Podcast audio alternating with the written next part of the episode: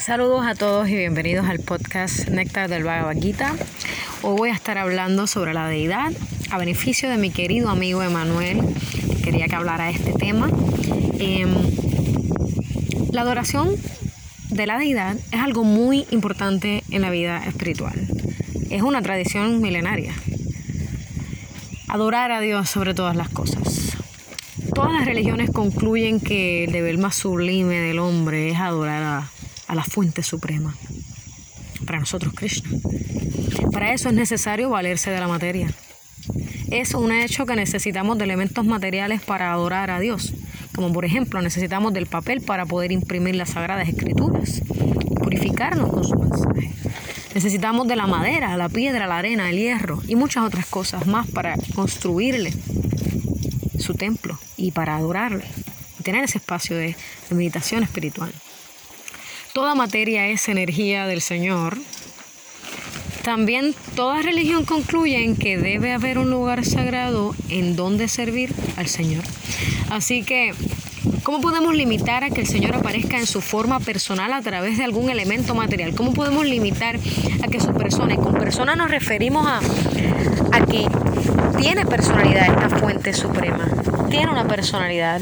Es muy importante eh, recalcarlo porque hasta, hasta lo más bajo, hasta una mesa, hasta una silla, tiene personalidad. ¿Cómo vamos a decir que la fuente suprema de todo no tiene personalidad? Si hasta las cosas más bajas de esta materia tienen una personalidad, eso sería muy contradictorio de lo que es nuestro verdadero propósito espiritual. ¿Cómo puede la deidad ser material? La piedra y la madera es también energía de Krishna. Así como la energía eléctrica se encuentra en todas partes, pero solo los electricistas saben cómo utilizarla. Así Krishna está en todas partes, incluso en la piedra, en la madera, pero solo sus devotos saben cómo utilizarla. Esa piedra, ¿verdad? esa madera para apreciar a Krishna. Para poder utilizar ese elemento para apreciar a Krishna hay que ser devoto, hay que tener en el corazón esas ganas de estar apegándose, adorando a Krishna. Los devotos saben que la piedra no puede existir fuera de Krishna. Por lo tanto, cuando los devotos ven a la deidad, dicen, aquí está Krishna.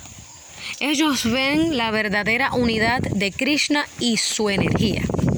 Eso es bien importante. Ellos ven la verdadera unidad entre Krishna y su energía. Las deidades pueden ser hechas de madera, metal, piedra, greda o incluso pueden estar representadas en una pintura o fotografía.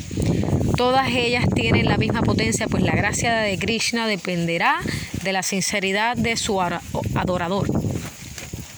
La deidad es la manifestación directa de la misericordia del Señor, ya que mediante ella Él accede a hacerse presente y a dejarse entender por sus devotos. Esto es esencial para nuestro camino espiritual tener una, fuente, una representación tangible. Eh, hay muchas maneras, nosotros somos muy afortunados porque tenemos las escrituras sagradas, tenemos el kirtan, la música, eh, tenemos el prashada para saborear comida espiritualizada, comida libre de karma. Podemos escuchar a nuestros maestros a través de sus cuerpos porque han nacido aquí. Así que es bien importante saber que cuando la materia está en plena conciencia de Krishna, se convierte trascendental, ya en sí es de Krishna, en su máximo esplendor. Claro que tenemos que poner en nuestra parte para que cada vez estemos más cerca de esa fuente, porque cuando tú piensas en algo lo atraes. Y cuando tú vas hacia algo, tú primero lo piensas y luego lo haces, hasta que llegas a una meta. Lo mismo pasa con el camino espiritual. Si tenemos una meta espiritual, tenemos que tener también procesos espirituales, actos, actividades. Y para eso existen todas estas instrucciones, tales como la de la deidad. Para más, eh, si tienen más dudas, quieren más información, yo no soy maestra autorizada del linaje, con gusto me pueden escribir. Yo les puedo referir a un maestro espiritual o cualquier referencia que sea de utilidad para ustedes. Espero que les haya gustado esta sección, este episodio. Eh, sobre las deidades. Muchas bendiciones, mis mayores deseos para todos. Hare Krishna.